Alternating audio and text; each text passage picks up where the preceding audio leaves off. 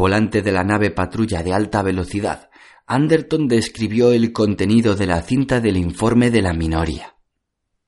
Lisa escuchaba sin hacer comentarios, con el rostro contraído y tenso y las manos entrelazadas sobre el regazo.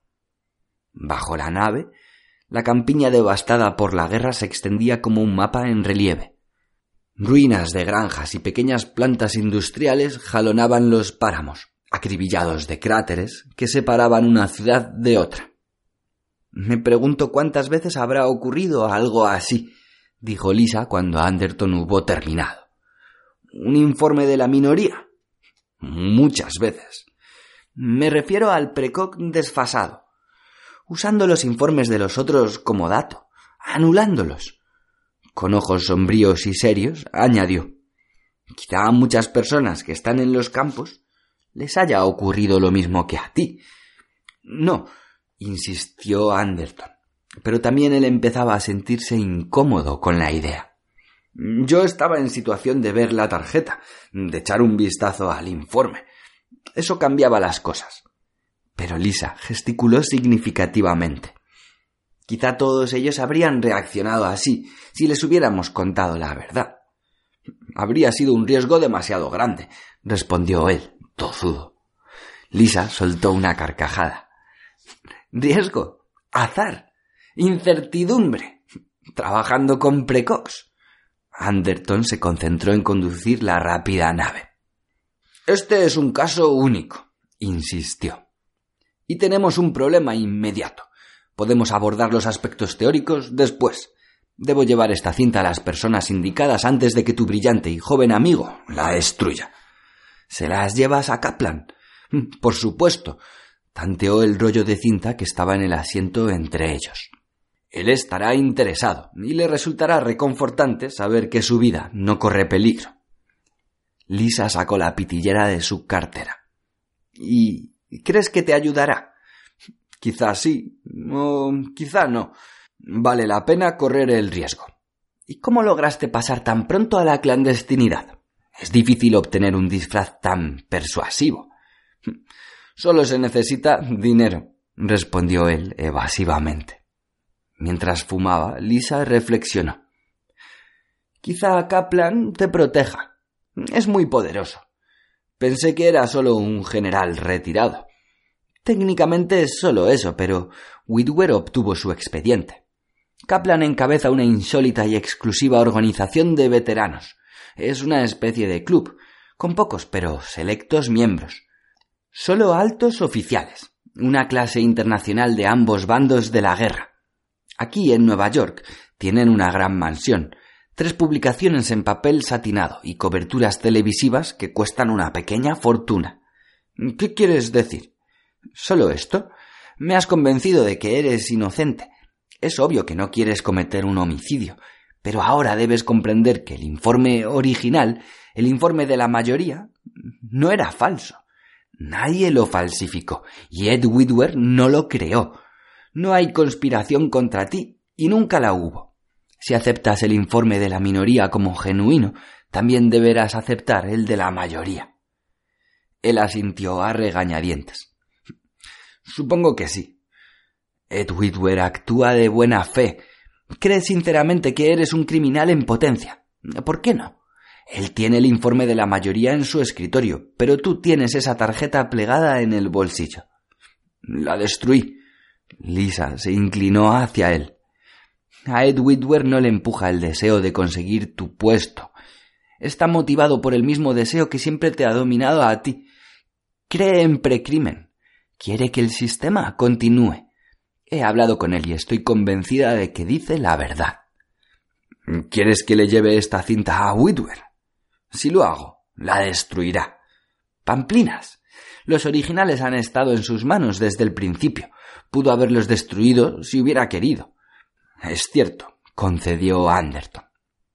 Es posible que no estuviera al corriente. Claro que no lo estaba.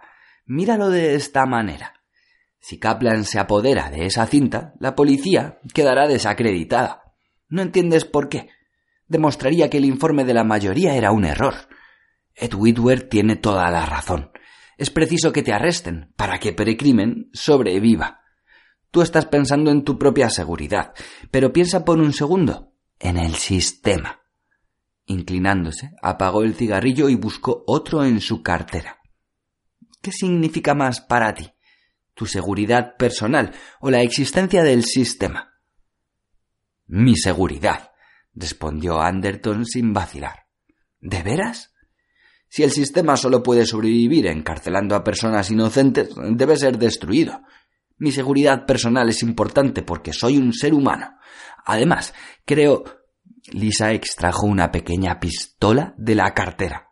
Y yo creo, dijo con aspereza, que tengo el dedo en el gatillo. Nunca he usado un arma como esta, pero estoy dispuesta a hacerlo. Al cabo de una pausa, Anderton preguntó ¿Quieres que dé la vuelta? ¿Eso quieres? Sí, volvamos a la jefatura de policía. Lo lamento. Si pudieras poner el bien del sistema por encima de tus egoístas, guárdate el sermón. Llevaré la nave de regreso, pero no escucharé tu apología de un código de conducta que ningún hombre inteligente aceptaría. Los labios de Lisa se unieron en una línea delgada y pálida. Empuñando la pistola, mantenía los ojos fijos en él mientras Anderton describía un amplio giro con la nave. Algunos objetos sueltos cayeron de la guantera cuando la nave viró inclinándose al límite, elevando majestuosamente un ala hasta quedar casi vertical. Anderton y su esposa estaban sujetos por los brazos metálicos de los asientos, pero no así el tercer miembro del pasaje.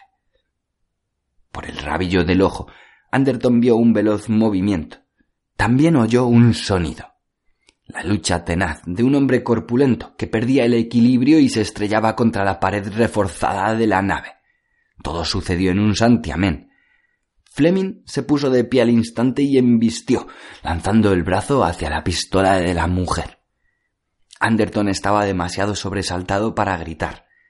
Lisa se dio la vuelta, vio al hombre y chilló. Fleming le dio un golpe que le hizo soltar el arma, que cayó al suelo con un sonido metálico. Con un gruñido, Fleming la apartó y aferró la pistola. Lo lamento, jadeó enderezándose. Pensé que ella diría algo más, por eso esperé. Usted estaba aquí cuando. comenzó Anderton, y se interrumpió. Era obvio que Fleming y sus hombres lo habían tenido bajo vigilancia. Habían reparado en la existencia de la nave de Lisa y lo habían tenido en cuenta. Mientras Lisa se preguntaba si sería prudente llevarlo a un lugar seguro, Fleming se había introducido en el compartimento de carga de la nave. Quizás sea mejor que me dé esa cinta, dijo Fleming, extendiendo los dedos torpes y húmedos. Tienes razón. Whitwer la habría destruido. ¿También Kaplan? preguntó Anderton aturdido, aún desconcertado por la aparición de ese hombre. Kaplan trabaja con Whitwer. Por eso su nombre aparecía en la línea 5 de la tarjeta. No sabemos cuál de los dos es el jefe. Quizá ninguno de ellos. Fleming se deshizo de la diminuta pistola y desenfundó su arma militar. Cometió un gran error al despegar con esta mujer. Le dije que ella manejaba todo esto. No puedo creerlo, protestó Anderton. Si ella. usted. no se da cuenta. Fue Whitwer quien ordenó calentar el motor de la nave. Querían alejarlo del edificio para que nosotros no pudiéramos llegar hasta usted. Una vez a solas, separado de nosotros, no tenía la menor oportunidad. Una extraña expresión cruzó los tensos rasgos de Lisa. No es verdad. Whitwer no vio esta nave. Yo iba a supervisar. Casi se sale con la suya, interrumpió Fleming. Tendremos suerte si no nos persigue una nave de la policía. No hubo tiempo de verificarlo. Mientras hablaba, se agachó detrás del asiento de la mujer. Lo primero es quitarla de en medio. Tendremos que sacarlo de esta zona. Page le describió a Whitwer su nuevo disfraz, y no sabemos si han difundido la noticia por todas partes. Aún agachado, Fleming agarró a Lisa. Arrojándole su pesada arma a Anderton, la obligó a alzar la barbilla hasta que tuvo la cabeza apoyada contra el asiento. Lisa se resistió frenéticamente. Un gemido de terror se elevó de su garganta. Haciendo caso omiso, Fleming cerró las manazas sobre el cuello y empezó a apretar. Sin herida de bala, explicó, jadeando. Se caerá. Un accidente natural. Siempre ocurren cosas así. Pero en este caso, el cuello se habrá roto antes. Anderton tardó en reaccionar. Los gruesos dedos de Fleming ya estaban cruelmente hundidos en la carne pálida de su mujer cuando él alzó la culata de la pesada pistola y la descargó sobre la nuca de Fleming. Las enormes manos se aflojaron. Fleming se tambaleó, se inclinó hacia atrás y se desplomó contra la pared de la nave. Tratando de recobrarse, comenzó a erguir el cuerpo, pero Anderton le pegó de nuevo, esta vez sobre el ojo izquierdo. Fleming se desmoronó y quedó quieto. Procurando respirar, Lisa permaneció un momento encorvada, meciendo el cuerpo.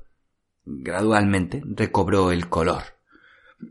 ¿Puedes tomar los controles? preguntó Anderton con voz apremiante, sujetándola por los hombros. Sí, eso creo.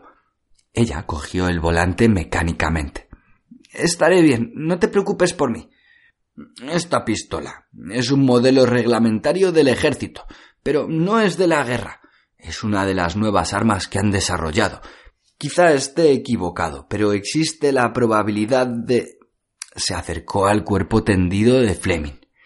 Tratando de no tocarle la cabeza, le abrió el abrigo y hurgó en sus bolsillos. Poco después tenía en las manos su sudada billetera.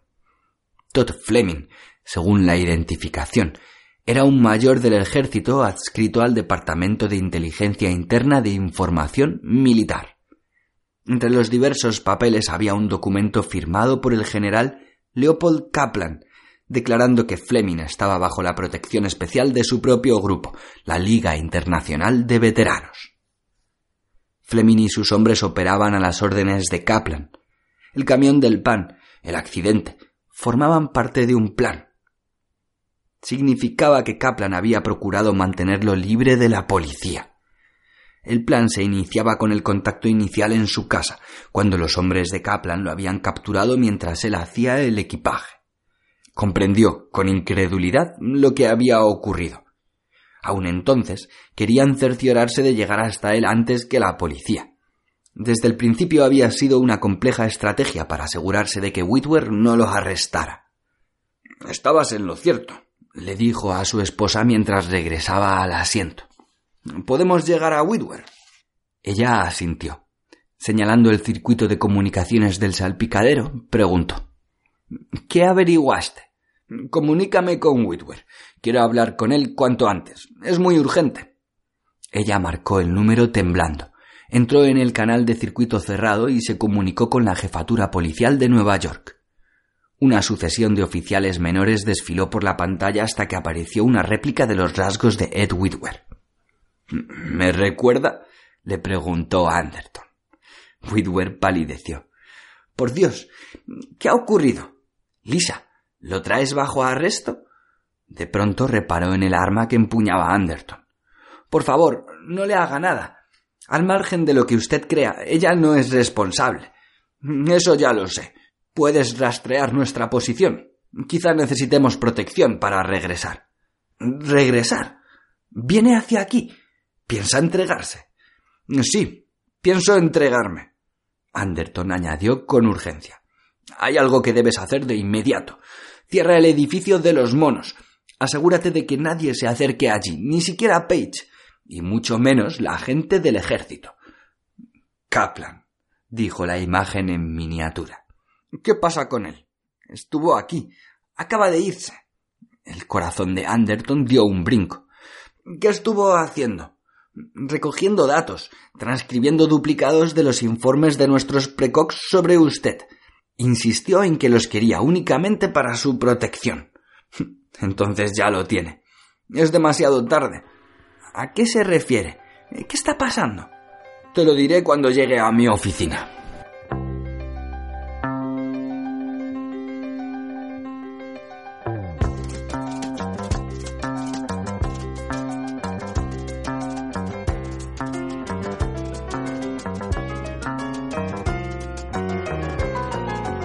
Whitwer salió a su encuentro en la azotea del edificio de la policía. Cuando se posó la pequeña nave, la escuadrilla de naves de escolta se alejó a gran velocidad. Anderton se acercó al joven rubio. Tienes lo que querías. Puedes encerrarme y mandarme al campo de detención, pero no será suficiente. Los ojos azules de Whitwer reflejaban incertidumbre. Me temo que no te entiendo. No es culpa mía. Nunca debí dejar el edificio de la policía. ¿Dónde está Wally Page?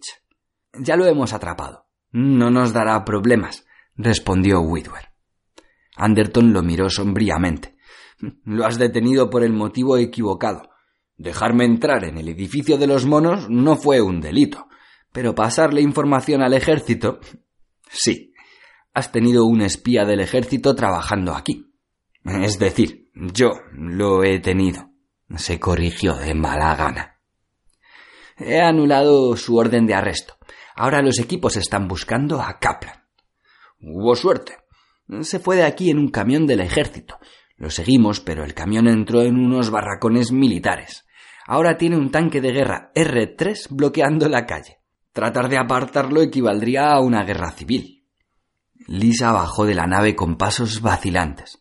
Todavía estaba pálida y conmocionada. Una magulladura destacaba en su garganta. ¿Qué pasó contigo? le preguntó Whitwer.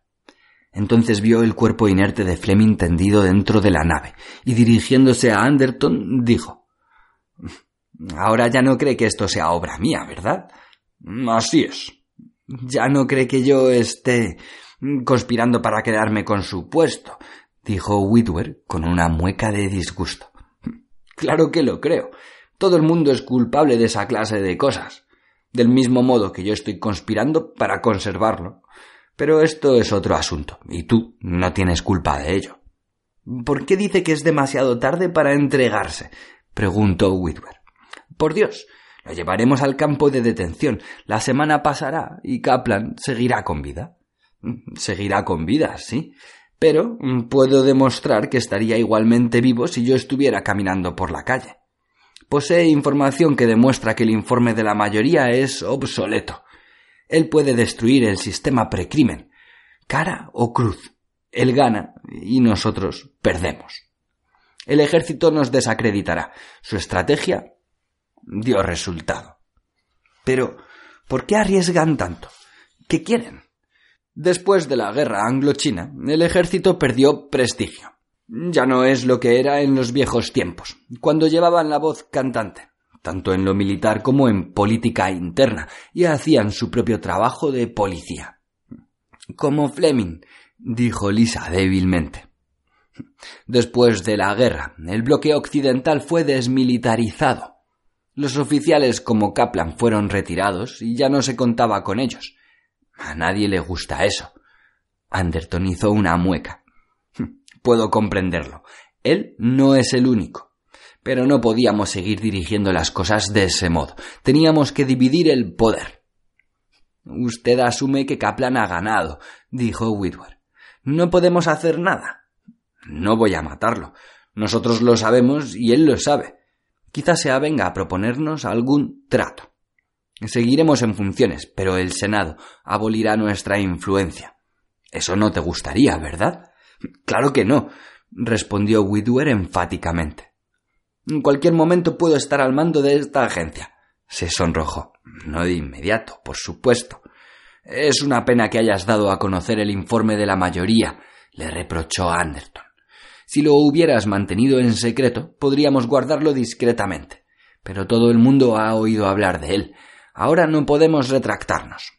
Supongo que no, admitió con incomodidad Whitwer. Quizá no domine este trabajo tanto como creía. Lo dominarás. Con el tiempo serás un buen policía. Crees en el statu quo, pero aprende a tomarlo con calma. Anderton se alejó de los dos. Iré a estudiar las cintas de datos del informe de la mayoría. Espero averiguar cómo se suponía que iba a matar a Kaplan. Y añadió reflexivamente. Quizá me dé algunas ideas. Las cintas de datos de los Precoq, Donna y Mike estaban almacenadas por separado. Anderton fue a la máquina responsable del análisis de Donna, abrió el escudo protector y extrajo el contenido. Al igual que antes, El código le informó de qué cintas eran relevantes y en un instante activó el reproductor de grabación. Era más o menos lo que él había sospechado. Este era el material utilizado por Jerry, la senda temporal invalidada. En ella, los agentes de inteligencia militar de Kaplan secuestraban a Anderton mientras regresaba a casa desde el trabajo. Lo llevaban a la villa de Kaplan, cuartel general de la Liga Internacional de Veteranos. Anderton recibía el ultimátum de desmantelar voluntariamente el sistema precrimen o enfrentarse a hostilidades abiertas con el ejército. En esta senda temporal descartada, Anderton, como inspector de policía, acudía al Senado en busca de ayuda. Y no recibía ninguna. Para evitar la guerra civil, el Senado ratificaba el desmembramiento del sistema policiaco y decretaba un retorno a la ley marcial para hacer frente a la emergencia. Con la complicidad de un grupo de policías fieles al sistema, Anderton localizaba a Kaplan y lo tiroteaba junto a otros oficiales de la Liga de Veteranos. Solo Kaplan moría, los demás se recuperaban, y el golpe tenía éxito. Esta era Tona Rebobinó la cinta y revisó el material proporcionado por Mike. Debería ser idéntico. Ambos precox se habían combinado para presentar una imagen unificada. Mike empezaba como había empezado Donna. Anderton descubría la conspiración de Kaplan contra la policía, pero algo no encajaba. Desconcertado, rebobinó la cinta hasta el principio. Incomprensiblemente, no concordaban. De nuevo pasó la cinta, escuchando con atención. El informe de Mike era muy diferente al informe de Donna. Al cabo de una hora terminó su examen, guardó las cintas y salió del edificio de los monos. En cuanto salió, Whitwer le preguntó ¿Qué sucede? Veo que algo anda mal. No, respondió Anderton con lentitud. No exactamente mal. Oyó un bullicio. Se dirigió hacia la ventana y miró afuera. La calle estaba atestada de gente. Por el centro se desplazaba una fila de tropas uniformadas en cuatro columnas, rifles, cascos, soldados que desfilaban en uniforme de combate, enarbolando los apreciados estandartes del ejército de la Alianza Federada del Bloque Occidental en el frío viento de la tarde. Una manifestación del ejército, explicó angustiado Whitwer. Me equivoqué. No les interesa hacer un trato con nosotros. Kaplan hará una proclama pública. Anderton no se sorprendió. ¿Leerá el informe de la minoría? Posiblemente. Después exigirá al Senado que nos disuelva y acaparará el poder. Afirmará que hemos arrestado a hombres inocentes. Incursiones policiales nocturnas, esas cosas. El gobierno del terror. ¿Crees que el Senado cederá? Whitwer titubeó. Prefiero no pensarlo. Pues yo te lo diré. Sí, el Senado cederá. Ese desfile encaja con lo que he averiguado abajo. Nos tienen arrinconados y solo podemos ir en una dirección. Nos guste o no, tendremos que tomarla. Sus ojos tenían un brillo acerado. ¿Y cuál es? preguntó Whitwer con cierta aprensión. Una vez que te la diga, te preguntarás por qué no la pensaste tú. Obviamente, tendré que hacer lo que dice el informe que se ha dado a conocer. Tendré que matar a Kaplan. Es el único modo de impedir que nos desacreditan. Pero el informe de la mayoría fue invalidado. Puedo hacerlo, pero tendrá un precio. ¿Estás familiarizado con los estatutos que rigen el homicidio en primer grado? Cadena perpetua como mínimo. Quizá puedas mover algunas influencias y lograr que lo conmuten por exilio. Me podrían enviar a una de las colonias planetarias, la vieja frontera. ¿Prefiere eso? Mm, claro que no, pero sería el menor de dos males, y es preciso hacerlo. No veo cómo puede matar a Kaplan. Anderton desenfundó el arma militar que le había quitado a Fleming. Usaré esto. No lo detendrán antes. ¿Por qué iban a hacerlo? Tienen un informe de la minoría que dice que he cambiado de parecer. Entonces el informe de la minoría es incorrecto. No, es totalmente correcto. Pero Mataré a Kaplan de todos modos.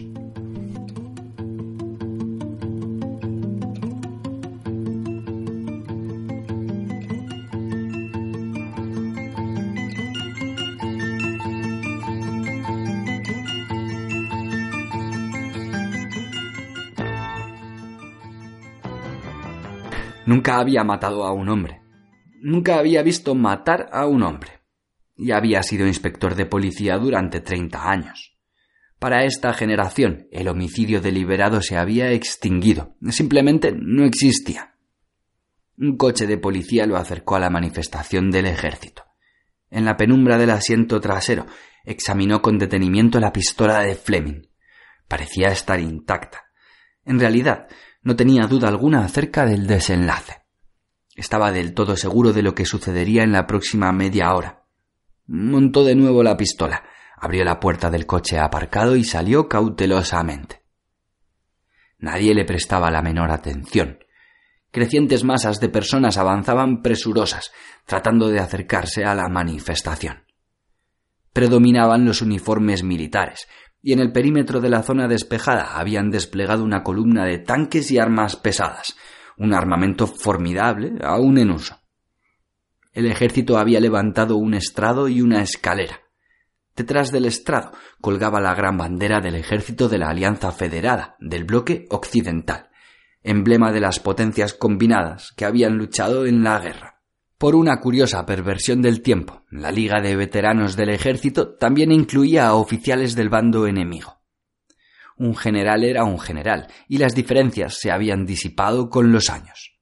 Los altos oficiales del ejército de la Alianza Federada del Bloque Occidental ocupaban las primeras hileras de asientos.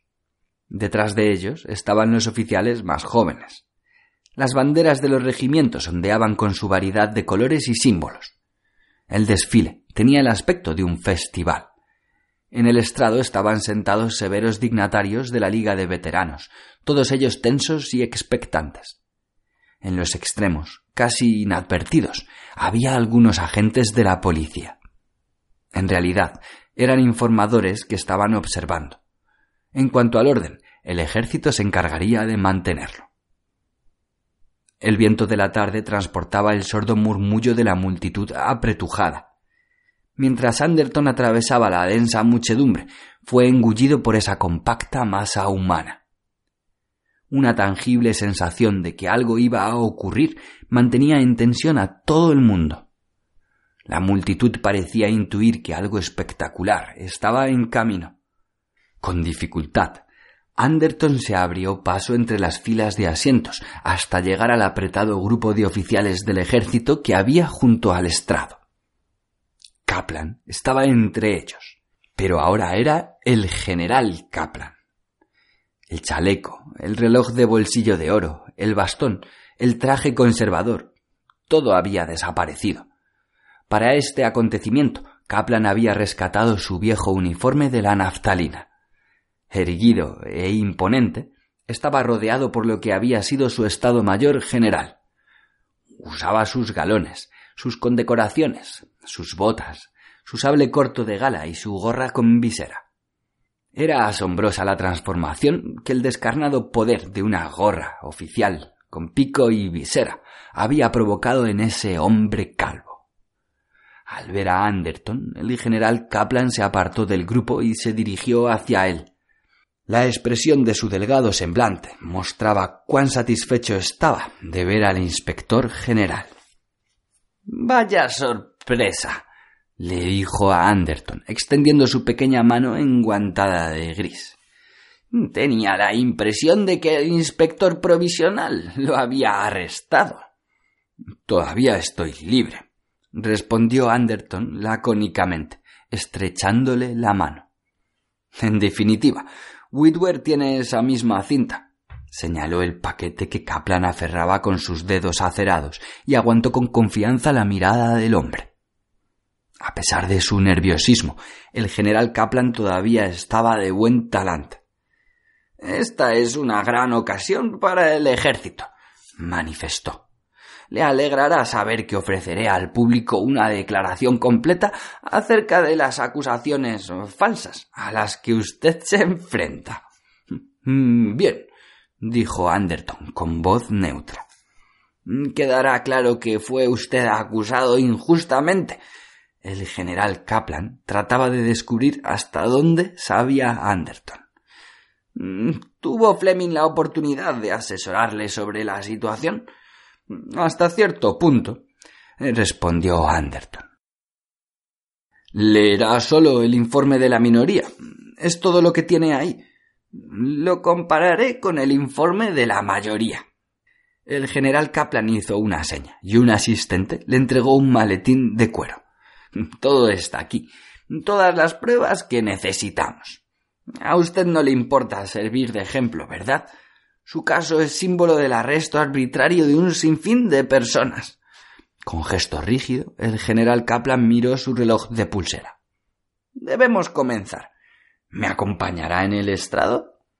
¿Para qué? Con frialdad, pero con una suerte de reprimida vehemencia, el general Kaplan dijo Para que vean la prueba viviente. Usted y yo, juntos, el asesino y su víctima. De pie, uno junto al otro, exponiendo el siniestro fraude que ha fraguado la policía. Será un placer, convino Anderton. ¿Qué estamos esperando? Desconcertado, el general Kaplan se desplazó hacia el estrado. Una vez más, miró con inquietud a Anderton, como preguntándose por qué se había presentado y qué sabía en realidad. Su incertidumbre crecía a medida que Anderton subía la escalinata del estrado y se sentaba junto al podio del orador. ¿Usted comprende plenamente lo que voy a decir? preguntó el general Kaplan. La denuncia tendrá considerables repercusiones. Puede instar al Senado a reconsiderar la validez del sistema precrimen. Entiendo. Vamos respondió Anderton con los brazos cruzados.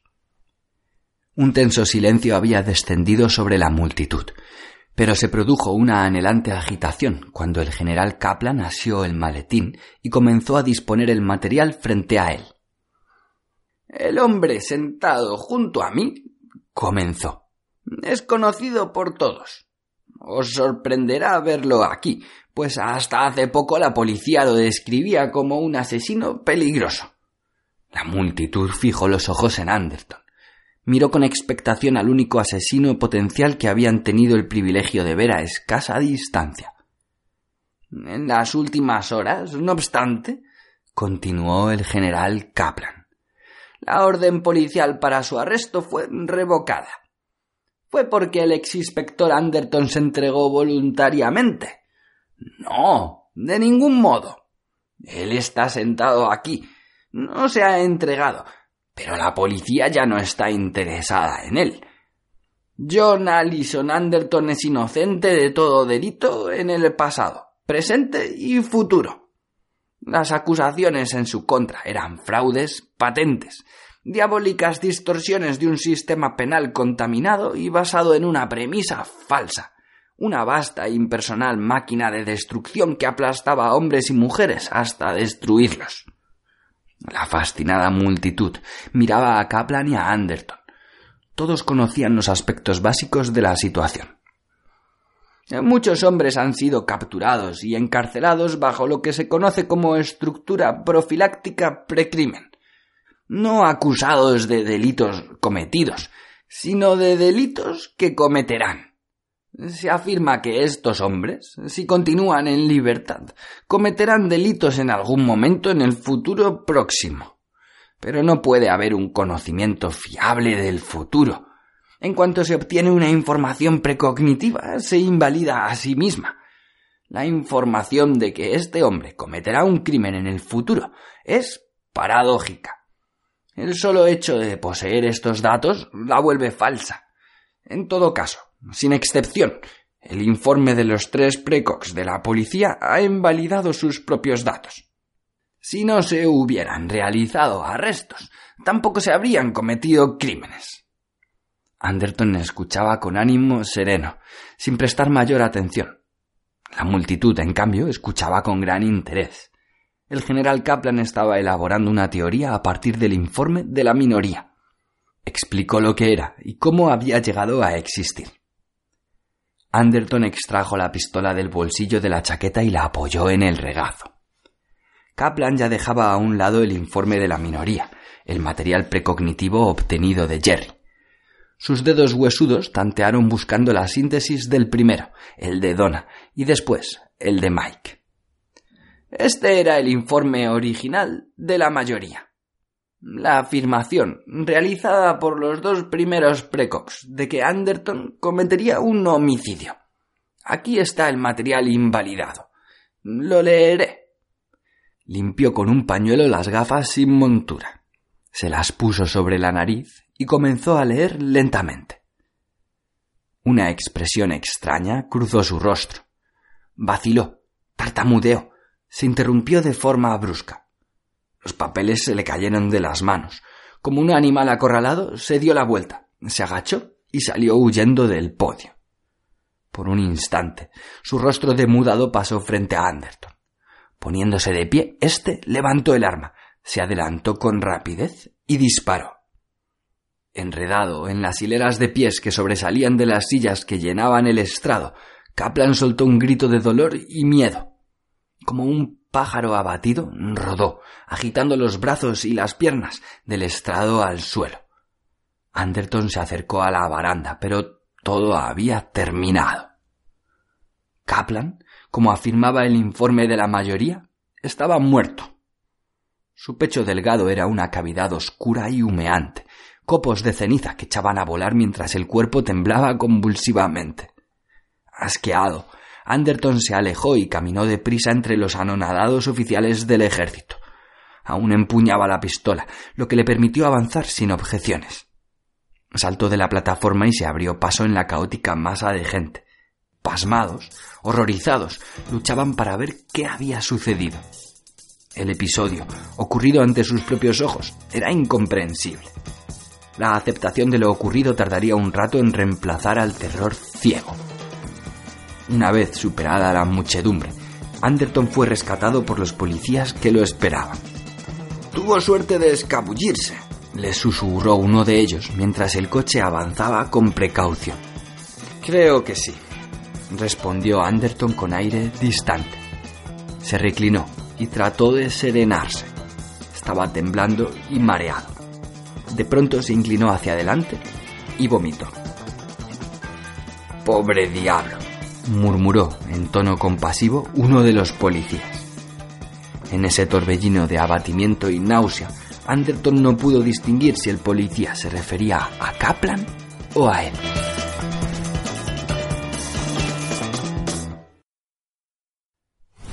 Cuatro corpulentos policías ayudaron a Lisa y John Anderton a empaquetar y cargar sus pertenencias.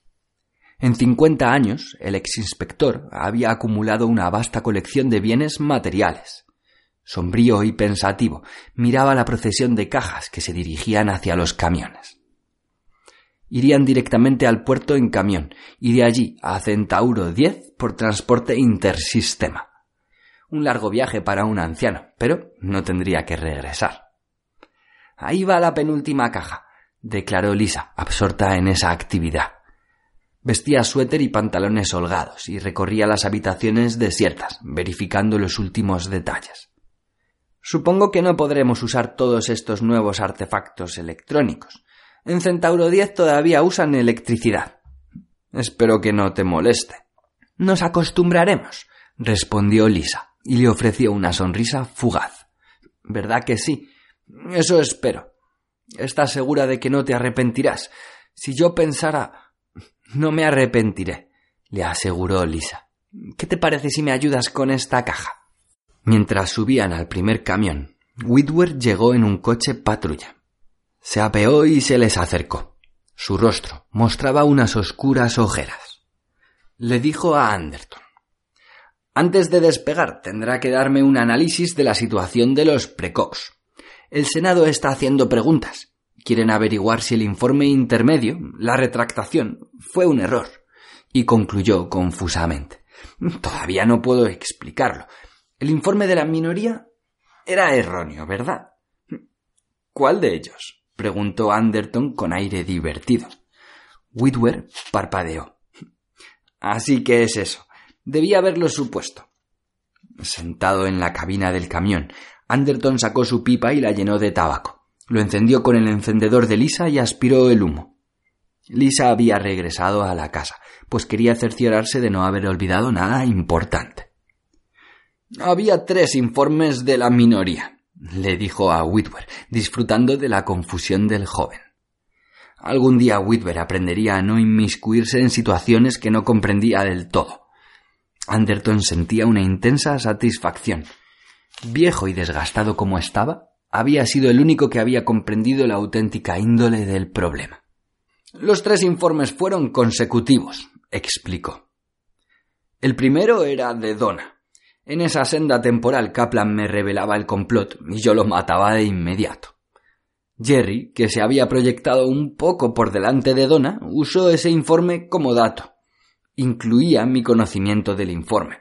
En esa segunda senda temporal yo solo deseaba conservar mi puesto. No quería matar a Kaplan, solo me interesaban mi puesto y mi vida. ¿Y el tercer informe era el de Mike? Ese fue posterior al informe de la minoría. Es decir, llegó en último lugar. Whitwer se corrigió a sí mismo. El de Mike fue el último de los tres, sí. A partir del conocimiento del primer informe, yo había decidido no matar a Kaplan. Eso condujo al informe número dos. Pero al ver ese informe, volví a cambiar de opinión.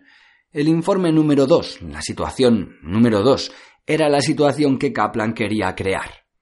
A la policía le convenía recrear la número uno, y a estas alturas yo estaba pensando en la policía. Había deducido los propósitos de Kaplan. El tercer informe invalidaba al segundo, del mismo modo que el segundo invalidaba al primero. Eso nos llevó de vuelta al punto de partida. Lisa se acercó jadeando. Vamos, he terminado aquí. Con grácil agilidad subió la escalerilla del metal del camión y se acomodó entre su esposo y el conductor. Este puso en marcha el motor y los demás lo imitaron. Cada informe era diferente, concluía Anderton. Cada cual era único, pero dos de ellos coincidían en un aspecto. Si me dejaban libre, yo mataría a Kaplan. Eso creó la ilusión de un informe de la mayoría. En realidad era solo eso, una ilusión. Donna y Mike previeron el mismo acontecimiento, pero en dos sendas temporales diferentes y en condiciones totalmente diferentes. En cuanto a Donna y Jerry, el presunto informe de la minoría y la mitad del informe de la mayoría eran incorrectos. De los tres, el de Mike era correcto, pues no le siguió ningún informe que pudiera invalidarlo. Eso lo resume todo. Afanosamente, Whitwer trotaba junto al camión, con el rostro pálido y suave arrugado de preocupación. ¿Sucederá de nuevo? Deberíamos modificar la configuración. Puede suceder en una sola circunstancia. Mi caso era único, pues yo tenía acceso a los datos, dijo Anderton. Podría suceder de nuevo, pero solo al próximo inspector general, así que ten cuidado. Sonrió, regodeándose en la tensa expresión de Whitwer. Junto a él, Lisa frunció los rojos labios y extendió la mano cubriendo la suya. Más vale que mantengas los ojos abiertos, le dijo Anderton al joven Whitwer. Te puede ocurrir en cualquier momento.